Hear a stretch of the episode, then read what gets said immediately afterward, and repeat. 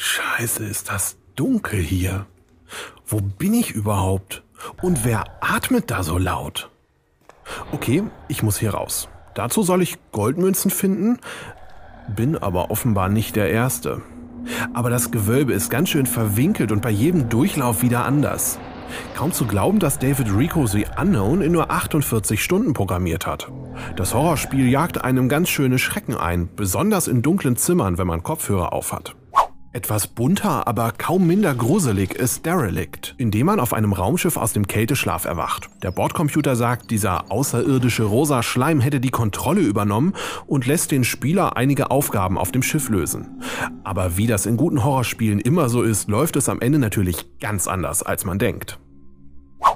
Düstere Endzeitstimmung kommt derweil in dem Point-and-Click-Adventure Olaf and the Loot auf. Nach einer großen Katastrophe hausen die Menschen wieder in Höhlen.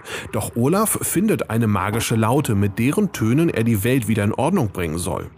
Rund eine halbe Stunde dauert ein Durchgang, den man mangels Speicherfunktion leider nicht unterbrechen kann. Zum Schluss noch ein Beispiel für Genres, die eigentlich gar nicht zusammenpassen.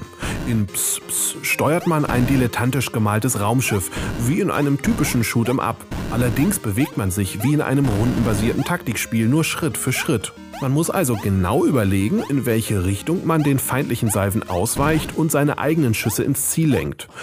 Eine Kugelhölle für Spätzünder.